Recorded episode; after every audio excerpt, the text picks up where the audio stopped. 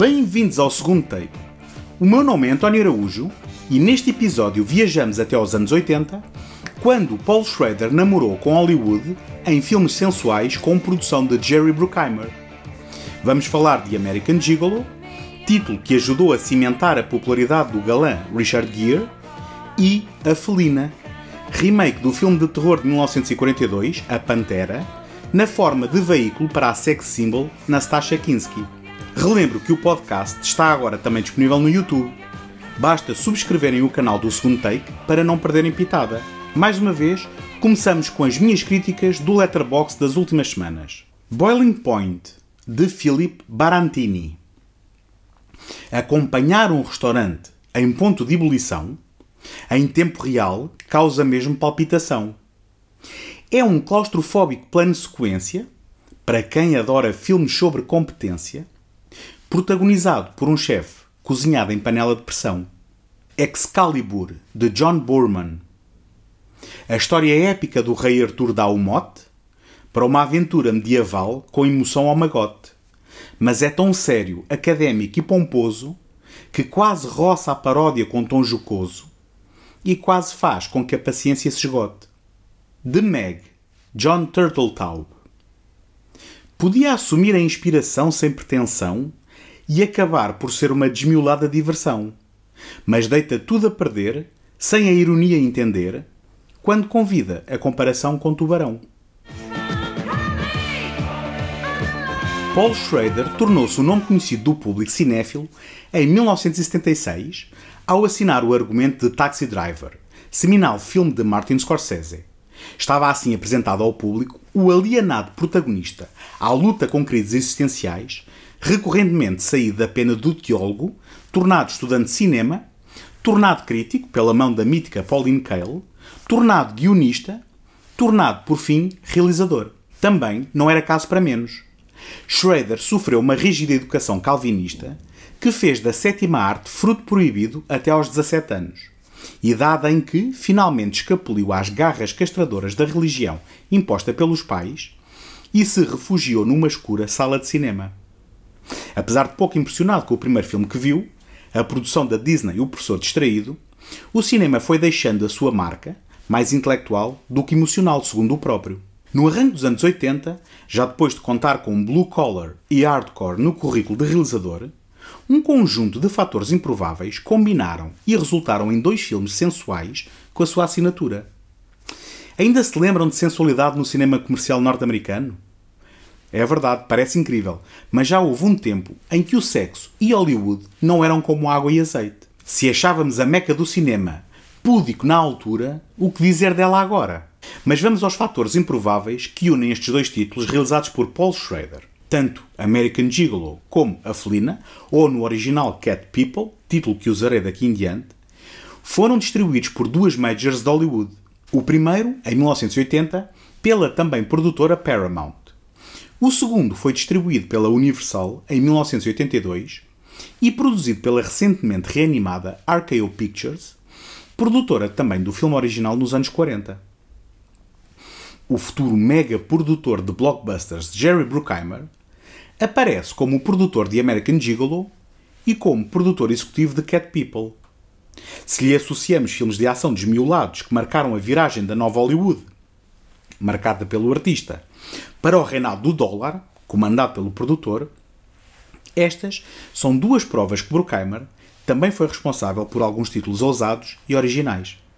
A assinar a banda sonora original dos dois filmes, aparece o pai do disco Sound, Giorgio Moroder, que consegue trazer com ele dois excelentes nomes da música, com outras tantas excelentes canções marcantes e essenciais, à linguagem dos filmes, enquadrando-os de certa forma e definindo as suas sonoridades. Blondie com Call Me no primeiro e David Bowie com o tema título de Cat People com o subtítulo Putting Out Fire.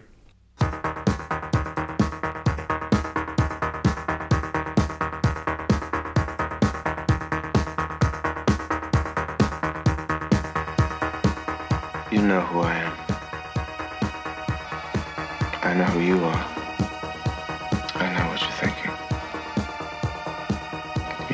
Thinking. You want to be here. you want to be with me? Em American Gigolo, Richard Gere é Julian Kay, um acompanhante masculino de Los Angeles que serve uma clientela de luxo cujo recheio das carteiras é proporcional ao avançado das suas idades. Nas profissões do sexo, o uso de eufemismos é encorajado. Por isso, todos sabemos o que realmente significa quando dizemos que Julian é um acompanhante masculino. O que não sabemos são as suas origens ou o seu passado. Muito embora seja bem entendido que Julian nem sempre conviveu com gente abastada ou até mesmo educada. Ainda assim, a sua realidade é o sonho molhado de qualquer yuppie daquela década. Mora num apartamento no privilegiado bairro de Westwood, veste fatos Giorgio Armani e conduz carros desportivos de luxo. Como que pavimentando o caminho que Patrick Bateman haveria de percorrer mais tarde, Julian é um narcisista materialista deslumbrado com o universo de luxo no qual se movimenta, orgulhoso das suas proezas na satisfação sexual da clientela.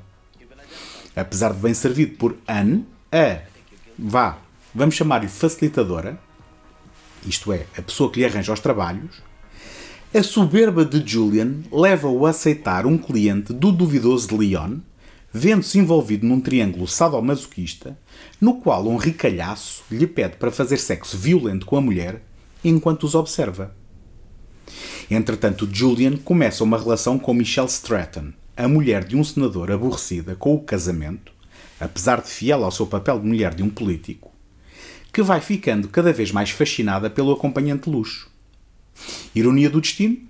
Enquanto floresce a relação que poderia derreter a sua fachada fria e calculista, Julian percebe ter caído numa cilada quando a sua cliente do triângulo sadomasoquista aparece morta e ele é o único suspeito da polícia pelo crime para um filme tão intrinsecamente ligado ao seu protagonista, é curioso saber que John Travolta chegou a ser anunciado para o papel em 1978, quando gozava de uma enorme popularidade na sequência de Febre de Sábado à Noite e Brilhantina. O ator desistiria por razões pessoais e seria substituído por Gear. Mais curioso ainda quando percebemos que provavelmente Gear deve a sua carreira à Travolta, que já havia substituída em Dias do Paraíso, o lindíssimo filme de Terence Malick, e viria a aproveitar a recusa daquele em filmes tão importantes na sua filmografia como Oficial e Cavalheiro e Chicago. Incontornável também mencionar a nudez frontal de Gear. Incontornável porque, infelizmente, 40 anos envolvidos, ainda é tão ou mais raro hoje em dia como à data encontrar nudez masculina no cinema americano. Depois, porque pode parecer que foi uma decisão consciente e calculada de usar a potencial polémica como trampolim para lançamento da carreira do ator, quando, segundo Gear, a cena em que se expõe não contemplava nudez no argumento e acabou por ser um resultado do processo orgânico da rodagem. O que atraiu Gear para esta personagem terá sido a sua complexidade, tal como escrita por Paul Schrader, incluindo a sugestão de experiências homossexuais, Além do desafio do ator interpretar alguém no espectro oposto de si mesmo, sofisticado e poliglota. Como contraponto da interpretação plácida e gélida de Richard Gere, temos a impulsividade e o fogo enlumbrando de Lauren Hutton, uma atriz da qual fomos perdendo o rastro ao longo do tempo e que, confesso, passei metade da minha vida a confundir com Beverly D'Angelo. Excusez-moi. Puis-je m'asseoir un instant? J'ai surpris votre conversation. Mais bien sûr. Je m'appelle Julien Kay. Excusez-moi, monsieur Jones. Enchanté. Puis-je vous offrir quelque chose? Avec plaisir. Mr. Kay would like another drink. Qu'est-ce que vous prenez? Uh, Manhattan. Try Manhattan on the rocks. Yes, sir. You speak English. You speak English. She fooled me. And you me? Não obstante a banda sonora eletrónica de Giorgio Moroder e o contexto da América materialista da era Reagan que espreitava ao virar da esquina, American Gigolo envelheceu muito bem. Porque, debaixo da fachada de pastelão comercial da década de 80, e que não hajam dúvidas, American Gigolo foi um sucesso de bilheteira à data de estreia, esconde-se um protagonista moralmente ambíguo, escrito por um autor mais inspirado por Robert Bresson, a quem roubou o final de O Carteirista, do que em satisfazer o público em geral. No cinema de Paul Schrader, quando deixamos de olhar para as árvores e passamos a observar a floresta, percebemos que as suas variadas obras estão em constante diálogo entre si. Um exemplo é a trilogia temática formada pelos seus filmes mais recentes, First Reformed, The Card Counter e Master Gardener. Aliás, o final de American Gigolo seria novamente evocado no final de The Card Counter, mais um filme de uma relação passível de redenção, separada pelas barras da prisão. Mas mais que tudo, por este desfecho servir como a exteriorização do tumulto interno do seu protagonista. Outros exemplos são os filmes em que o autor assume a relação direta entre si. Tal como Perigo Incerto, o filme de 1992, protagonizado por Willem Dafoe e Susan Sarandon, que funciona como uma sequela espiritual de Taxi Driver. Também O Acompanhante, protagonizado em 2007 por Woody Harrelson, funciona como uma continuação de American Gigolo. Não tinha planeado qualquer ciclo sobre Paul Schrader, mas fica aqui a promessa de que voltaremos ao realizador para falarmos destes dois filmes. Não peçam a Paul Schrader para comentar a série recente com John Bernthal, que funciona como sequela direta do filme de 1980, porque Paul Schrader já disse que não tinha planos para a ver. E sinceramente, também não me peçam a mim, porque também não faz parte dos meus planos. Mais uma vez, Schrader foca-se no protagonista e no seu trabalho, como desculpa para o estudo de uma carta fora do baralho solitária vacuidade, muito ego e pretensão, dão lugar a um encontro de almas com tardia redenção, e como bónus o escultural Richard Gere e o seu mangalho. Cat People, estreado dois anos depois de American Gigolo, é um animal muito diferente. Viram o que fiz ali? Neste filme, Paul Schrader foi um realizador contratado para orquestrar material escrito por terceiros. Nada mais, nada menos do que um remake de A Pantera, título português do original Cat People, escrito por DeWitt Bodin e realizado em 1942 por Jacques Tourneur. Schrader aproveitou a oportunidade para experimentar material de série B na forma de um filme de género, neste caso, um filme de terror.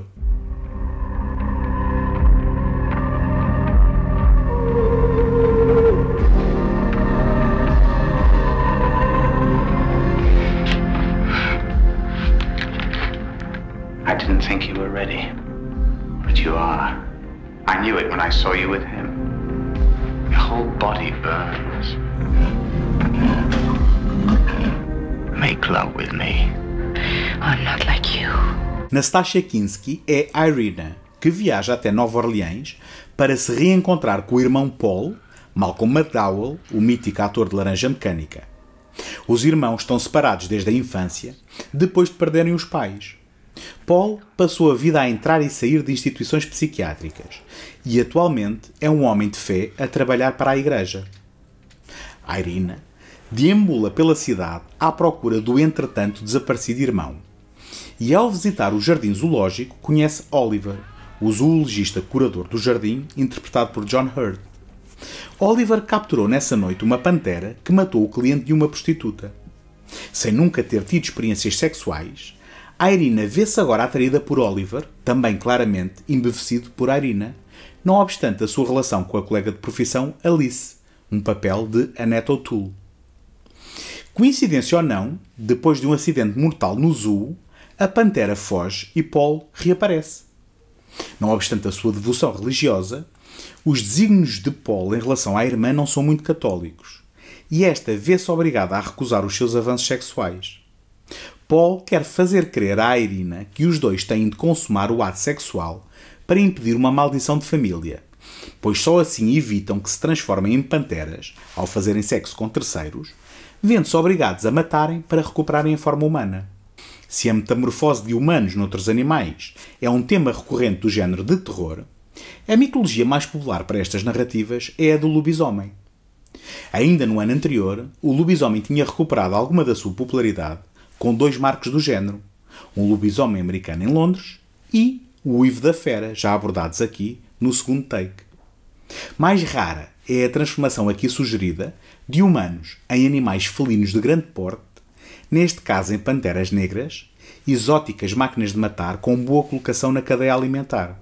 Um dos aspectos mais fascinantes de Cat People é que, apesar de ter sido um projeto em que Paul Schrader foi apenas um realizador contratado, este o ter tornado num filme tão ou mais pessoal do que outros por si escritos. Apesar de não acreditado como argumentista, Schrader terá revisto e reescrito grande parte do guião, transformando o que poderia ter sido uma mediana produção de uma major de Hollywood num filme de garras e dentes afiados. Ter Nastasha Kinski a protagonizar um filme no princípio da década de 80 era uma garantia de sensualidade na tela. A atriz germânica tinha recentemente encarnado o objeto de desejo de dois homens em Tess, de Roman Polanski, e, se bem me lembro, apareceu em Do Fundo do Coração, o musical de Francis Ford Coppola, também já aqui abordado no segundo take, como a versão idealizada de uma mulher numa fantasia masculina. Em Cat People, um dos principais trunfos foi precisamente a entrega e desinibição desta atriz europeia, que emprestou a sua figura a cenas de nudez integral. Costuma-se dizer que a câmara se apaixona pelas estrelas, e neste caso, não foi só a câmara. É do conhecimento público que Schrader também se apaixonou pela sua protagonista, tendo-se envolvido com ela apesar do seu noivado.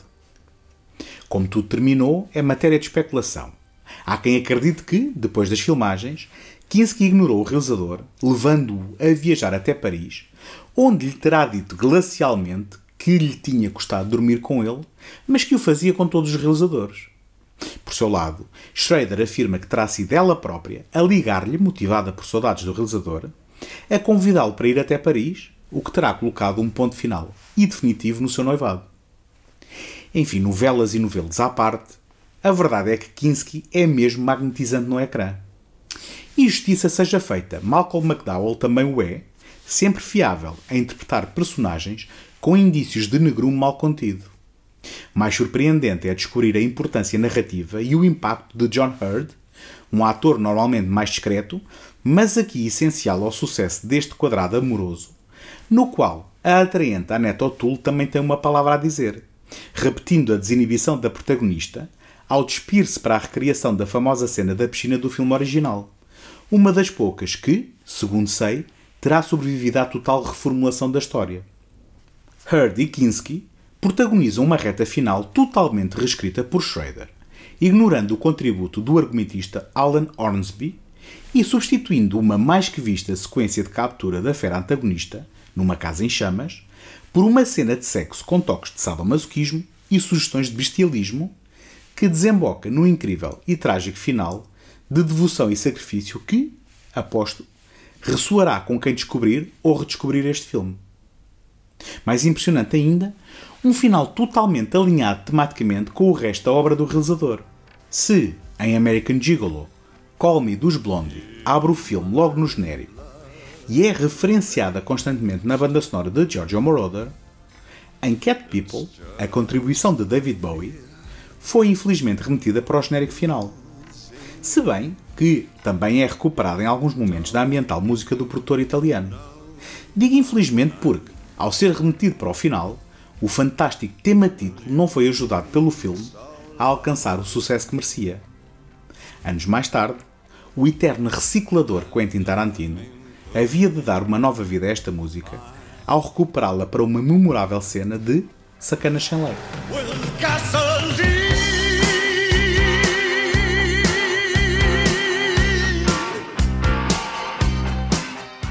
outro filme sexy dos anos 80, reinvenção do original da década de 40.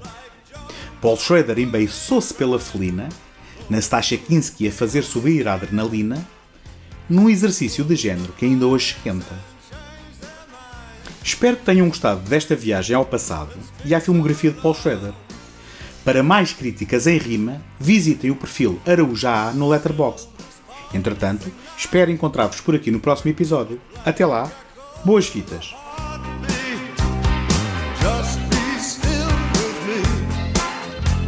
You wouldn't believe